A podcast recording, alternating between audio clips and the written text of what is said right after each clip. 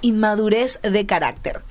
Y si recuerdan, ayer iniciamos la serie de las 11 señales por las cuales podemos mostrar que nuestro carácter es realmente inmaduro todavía.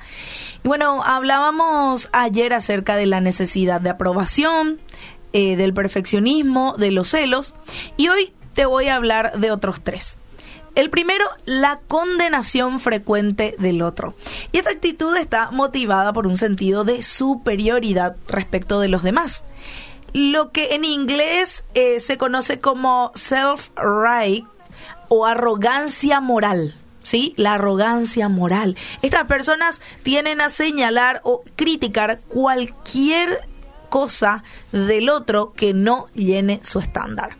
Las personas maduras son personas humildes y las personas humildes no se sienten motivadas a condenar al otro, a condenar al prójimo, por cómo se viste, por qué dijo, qué no dijo. Entonces, esa condenación frecuente que hacemos hacia el otro habla de nuestra inmadurez. También otro punto es el resentimiento y la falta de perdón. Y yo sé que aquí voy a tocar el talón de Aquiles de muchos. Claro, porque el resentimiento y la falta de perdón son evidencia de ira acumulada. Esta es una señal de alerta. Eh, ¿De alerta de qué? De que sí, gente, tenemos profundas áreas de inmadurez. Y eso hay que reconocerlo. Las personas con dificultad para el perdón olvidan que la mayor víctima de todas fue el Señor Jesús.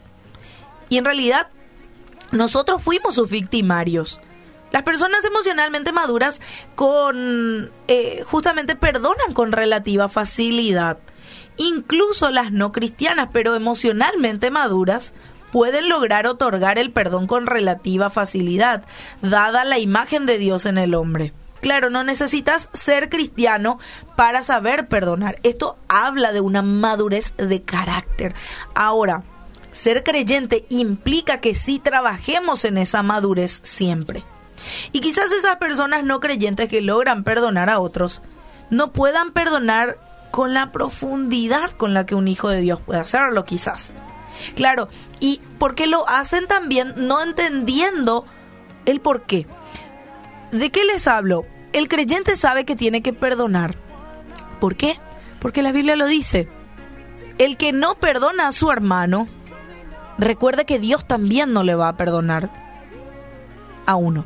Así que viene el perdón para los creyentes, es en un nivel bastante profundo. Para, para nosotros tiene una significancia mucho, mucho, mucho mayor. ¿Por qué? Porque entendemos que si no perdonamos, Dios tampoco nos va a perdonar a nosotros. Y podrás decir, pero Dios, qué malo que es. Pero ¿cómo? La raíz y la esencia de nuestro Dios es el perdón. Si nosotros no vamos con esa esencia, entonces quizás partes o áreas de nuestra vida hay que no le pertenecen todavía. Necesitas analizar si realmente amas a Dios y si realmente sos obediente a Dios. Porque podemos amar pero ser siendo desobedientes. ¿Sí? Yo amo a mi mamá y a mi papá, pero le soy desobediente a mis padres. Pasa lo mismo con el Señor. Podemos decir que amamos a Dios, pero realmente ser desobedientes en este punto. Y debemos entender que como creyentes necesitamos perdonar. Es parte esencial de lo que decimos creer. Y por último, los arranques incontrolables de la ira. Y esto va en profunda conexión con la falta de perdón. Los arranques de ira que no podemos controlar a su vez revelan falta de dominio propio.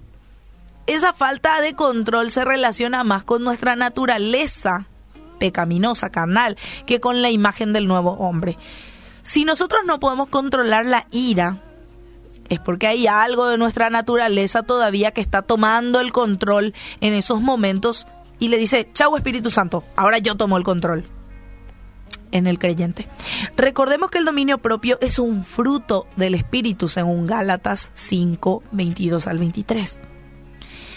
Así que atendamos estas señales. ¿Será que soy maduro en la fe? ¿Será que no lo soy? seguimos analizándolo.